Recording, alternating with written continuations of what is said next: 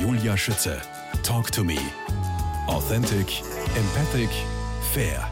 Harte Arbeit, Adrenalin, Spaß und Disziplin stecken hinter deinem Erfolg, Ramesh Nair, als diplomierter Bühnendarsteller, Moderator, Choreograf, Kabarettist, Regisseur und Agent. Und das, obwohl du eigentlich ein totaler Sicherheitsmensch, Sicherheitsdenker bist, hast du mir mal verraten. Dann hast du diesen, diese ja. Jobs ergriffen. ja, ich glaube, dass das vielleicht unterbewusst aufgrund dieses Sicherheitsdenkens passiert ist. Ich hatte schon immer den Wunsch, diese Jobs auszuüben oder in diese Bereiche mal reinzuschnuppern, um zu gucken, ob das was für mich ist. Ich glaube, dass tatsächlich parallel so ein zweiter Film gelaufen ist. Dann hast du noch ein Standbein und noch ein Standbein und noch ein Standbein und dadurch bist du immer irgendwie arbeiten und zu tun haben. Und es ist bei mir aber auch so gewesen, dass es eine lange Phase gab, wo ich super gerne nur auf der Bühne gestanden bin, wo ich es dann total spannend fand, viele Jahre einfach nur zu choreografieren, dann äh, in die Regie reingekommen bin, dachte so, ah, das macht mir auch Spaß. Ich glaube, das kann ich auch ganz gut, kann ich auch ganz gut gesunde Selbstbewusstsein. Es verändert sich trotzdem, ne? Also es ist, es ist nicht so, dass ich immer alles gleichzeitig gerne, gleich gerne machen möchte. Jetzt gehe ich gerade sehr in der Aufgabe des Agenten auf und habe total Spaß, wenn ich, wenn ich mein Musikkabarett mit Lukas singen darf. Ich gehe so ein bisschen mit der Zeit und bin auch im Moment und habe auch das gelernt, einfach so mich immer zu fragen, wonach schlägt dein Herz? Die Agentur ist jetzt etwas, was ich konstant immer da haben werde und das ist vielleicht so auch eine Absicherung für später, wenn ich dann selber nicht mehr so mobil bin. Das ist in Anführungszeichen ein Office-Job, den ich trotzdem mit viel Leidenschaft und Freude ausübe. Und das macht mir, ich war immer schon ein Kümmerer, dazu. Mhm. Ich möchte meinen Künstlern auch diese Sicherheit, die ich selber auch immer gesucht habe, die möchte ich meinen Künstlern mitgeben und sie gerne an der Hand nehmen und da haben die einfach das Glück, von meinem Erfahrungsschatz profitieren zu können. Und das gebe ich ihnen einfach von Herzen gerne weiter. Plus Wertschätzung. Unbedingt. Man sagt zwar über mich, dass ich ein wahnsinnig strenger Regisseur und Choreograf bin. Ähm, Inwiefern? Naja, ich bin, glaube ich, ein sehr direkter und ehrlicher Mensch und wir Künstler sind zudem, also die darstellenden Künstler sind natürlich zudem manchmal auch zart beseitigt. Natürlich, wenn da jemand steht und sagt, das ist boah nix, das ist nix, mach das mal anders, dann ist das natürlich ein Schlag ins Gesicht. Und das hat sich bei mir auch verändert. Ich war auch damals in diesem getrieben sein und das schnell auf die Bühne bringen und das muss gut werden und ich habe eine genaue Vorstellung, wie es sein soll und ich weiß genau, warum der Künstler es jetzt nicht hinkriegt. Der muss jetzt nach da gehen und das denken und dann funktioniert das und dann gepaart mit ein bisschen Ungeduld wahrscheinlich mhm. wird man dann einfach ein bisschen strenger, weil man nicht versteht, warum das Gegenüber nicht denkt, was ich denke. Aber auch da bin ich in den vergangenen Jahren ein bisschen entspannter geworden, weil es mich ja auch wahnsinnig viel Energie kostet, tatsächlich dann so zu arbeiten. Und es ist tatsächlich das Endergebnis wesentlich produktiver, wenn man den Künstler auch mal sein lässt und dem den Raum gibt, sich komplett einzubringen und seine Gedanken mitzuteilen. Was ist da? Es wäre total egoman und egoistisch, einfach zu sagen, du machst, was ich dir sage und du füllst die Figur aus und gehst so, wie ich dir das beibringe, dann lebt das ja nicht. Also in gewisser Weise vielleicht, aber es ist ein Mehrgewinn, wenn ich mich mit dem Künstler auf ein Backerl hau und sage, so, wie könnten das ausschauen? Apropos Leben, du lebst jetzt seit, wenn ich richtig gerechnet habe, seit 21 Jahren in Österreich. Ich meine, gerade eben nicht, da bist du daheim in Deutschland. Ja. Was zeichnet Österreich für dich aus? Aus welchem Grund bist du überhaupt nach Österreich gekommen und geblieben? ich bin, ich bin gekommen, um nicht zu bleiben eigentlich. es hat nicht geklappt.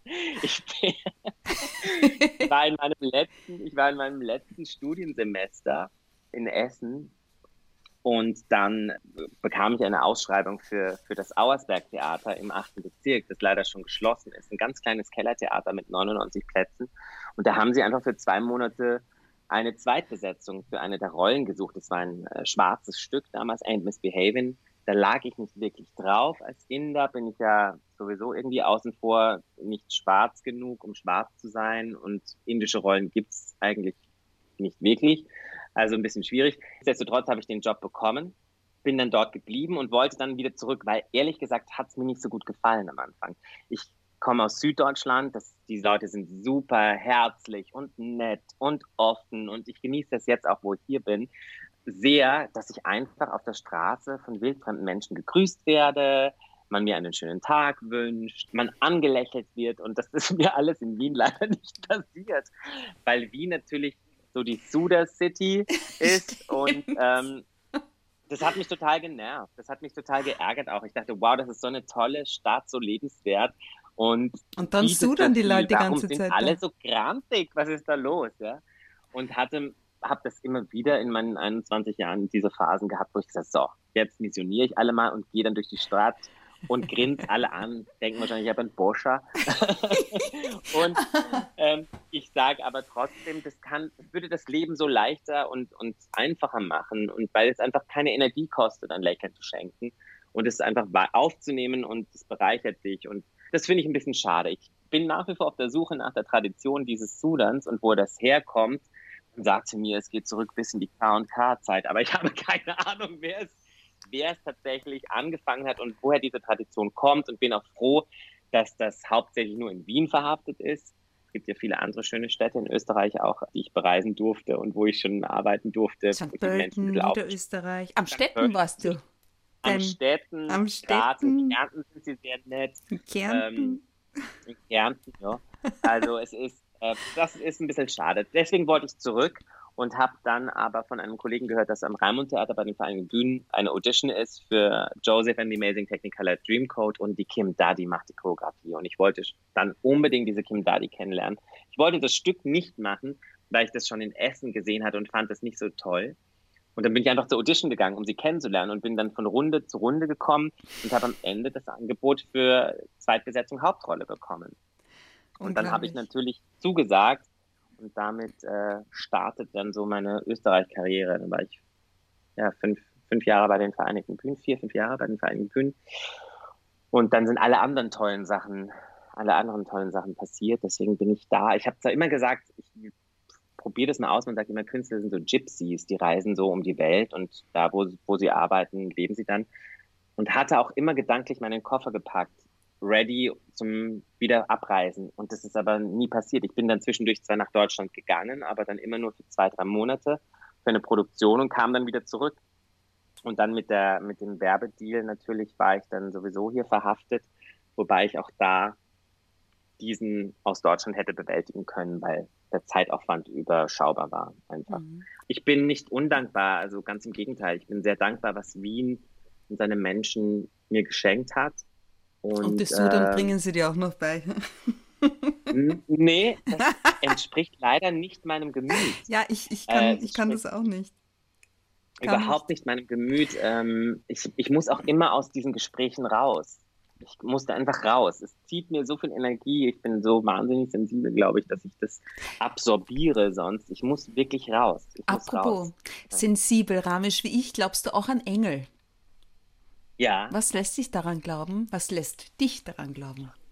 Also, ich bin ja überhaupt nicht so wahnsinnig spirituell oder esoterisch oder ähnliches, aber ich bin ja eigentlich Hinduist, praktiziere das nicht, war als Kind im Religionsunterricht, im evangelischen dann war ich im Ethikunterricht und dann, als die Schule aus war, dachte ich so, hm, was ist denn da eigentlich, woran glaubt man denn da einfach? Ich glaube nach wie vor, dass da irgendwie eine Kraft ist und was Besonderes. Ich glaube, dass viele Dinge Schicksal sind, dass das Schicksal schon vorbestimmt ist.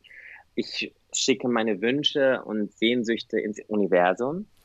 Und ich glaube, dass wir, ohne dass ich den Namen oder ein Bild zeichne, wie sie ausschauen, dass da diese Kräfte oftmals vielleicht in Engelsform dich begleiten, weil sonst würden wir nicht so gut durch den Alltag kommen und nicht die Hürden des Lebens so gut meistern können.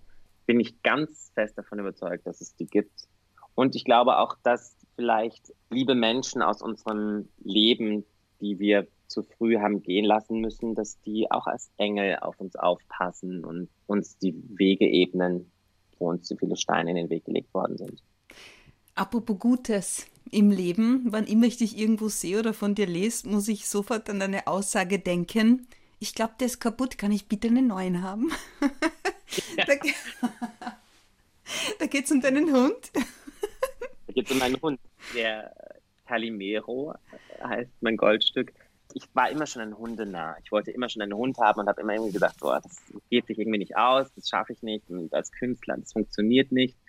Kurzer Zwischenstopp will ich nur mal kurz sagen, es geht vieles, wenn man nur will und wenn man einfach mal kurz stehen bleibt und überlegt, wie könnte ich das regeln. So. Und dann haben äh, Freunde von mir Konzertveranstalter, damals nur Konzertveranstalter, inzwischen sehr, sehr gute Freunde von mir, ähm, gesagt, schau mal, wir haben eine Zucht und schau dir mal die Welpen an. Da war es schon um mich geschehen, Golden Retriever Welpen. Habe ich gesagt, dann nehme ich ein Weibchen und dann haben sie mir ein Weibchen auf den Arm gelegt und da ist de facto nichts passiert. Und dann habe ich diesen berühmten gesagt, ich glaube, der Hund ist kaputt, kann ich einen anderen haben. Und dann haben einen Rüden auf den Arm ja. gelegt und der hat mich angeschaut und aus meinem Mund ploppte Calimero und dann war es entschieden. Man sagt ja auch, dass der Hund das Herrchen aussucht oder das Frauchen.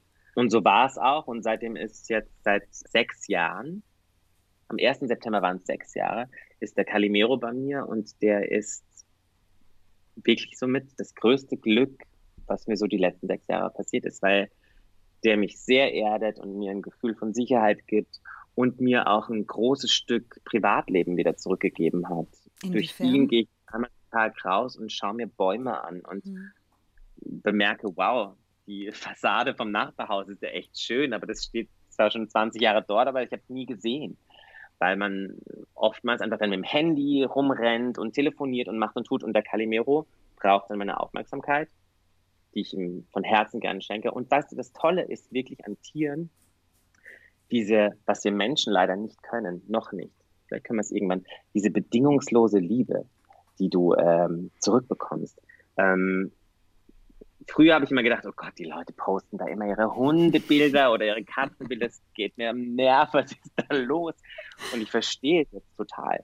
Das ist so schön, egal ob der was angestellt hat und ich ihn kurz gerügt habe oder irgendwas passiert ist, wenn ich kurz draußen war und wieder reinkomme, freut der sich so, dass ich wieder da bin.